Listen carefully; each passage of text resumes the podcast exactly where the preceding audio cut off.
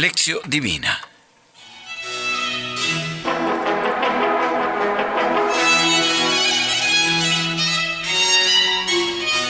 Oración inicial.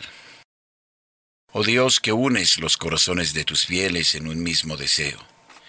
Inspira a tu pueblo el amor a tus preceptos y la esperanza en tus promesas, para que en medio de las vicisitudes del mundo nuestros corazones estén firmes en la verdadera alegría. Por Jesucristo nuestro Señor. Amén.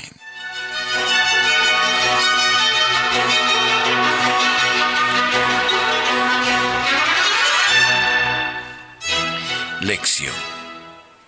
Proclamación del Santo Evangelio según San Juan, capítulo primero, versículos 45 a 51.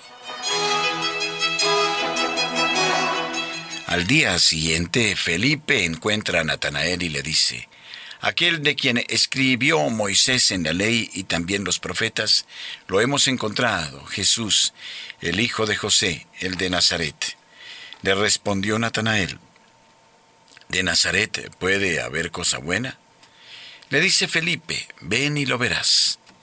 Vio Jesús que se acercaba a Natanael y dijo de él, Ahí tenéis a un israelita de verdad, en quien no hay engaño. Le dice Natanael, ¿de qué me conoces? Le respondió Jesús, Antes de que Felipe te llamara cuando estabas debajo de la higuera te vi. Le respondió Natanael, Rabí, tú eres el Hijo de Dios, tú eres el Rey de Israel.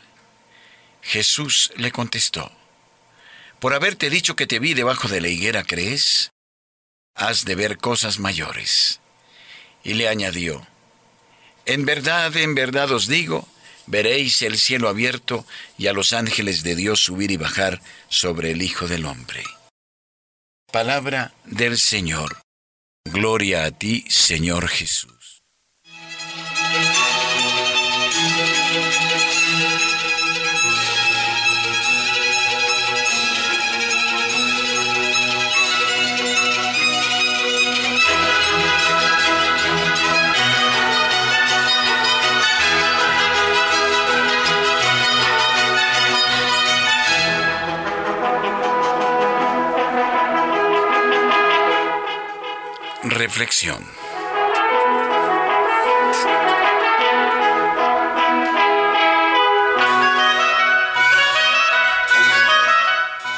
Jesús regresa a Galilea. Encontró a Felipe y le llamó. Le dijo, sígueme. El objetivo del llamado es siempre el mismo, seguir a Jesús. Los primeros cristianos insistieron en conservar los nombres de los primeros discípulos. De algunos conservaron hasta los apellidos y el nombre del lugar de origen. Felipe, Andrés y Pedro eran de Bethsaida. Natanael era de Caná. Hoy muchos olvidan los nombres de las personas que están en el origen de su comunidad. Recordar los nombres es una forma de conservar la identidad.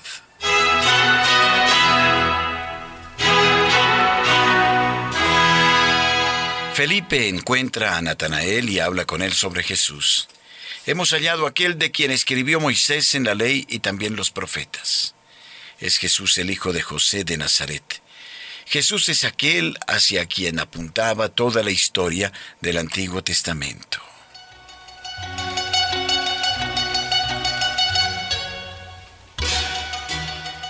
Natanael pregunta, ¿pero puede salir algo bueno de Nazaret? Posiblemente en su pregunta emerge la rivalidad que acostumbraba a existir entre las pequeñas aldeas de una misma región, Caná y Nazaret.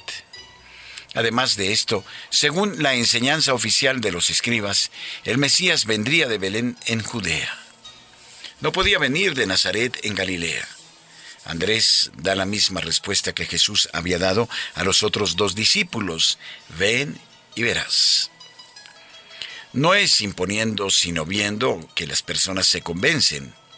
De nuevo, el mismo proceso. Encontrar, experimentar, compartir, testimoniar, llevar a Jesús.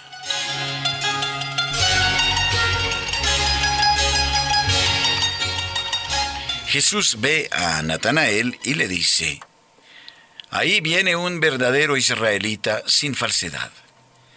Y afirma que ya le conocía cuando estaba debajo de la higuera.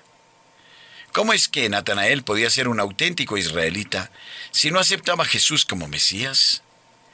Natanael estaba debajo de la higuera. La higuera era el símbolo de Israel.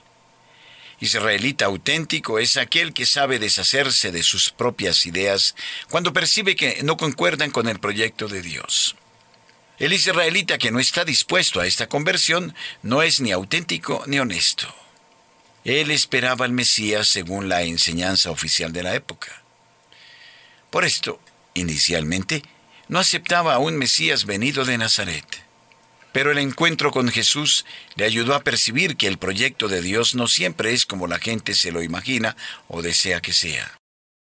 Él reconoce su engaño, cambia de idea, acepta a Jesús como Mesías y confiesa. Maestro, tú eres el Hijo de Dios, tú eres el Rey de Israel. La confesión de Natanael no es más que el comienzo. ¿Quién será fiel? Y el que es fiel verá el cielo abierto y a los ángeles que suben y bajan sobre el Hijo del Hombre.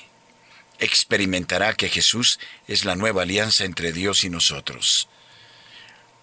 Es la realización del sueño de Jacob. Génesis 28, 10, 22.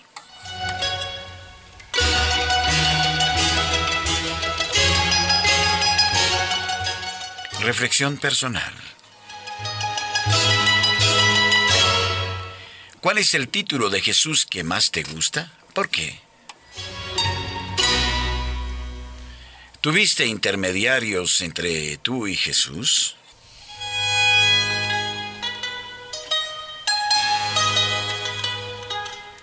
Oración final. Yahvé es justo cuando actúa, amoroso en todas sus obras.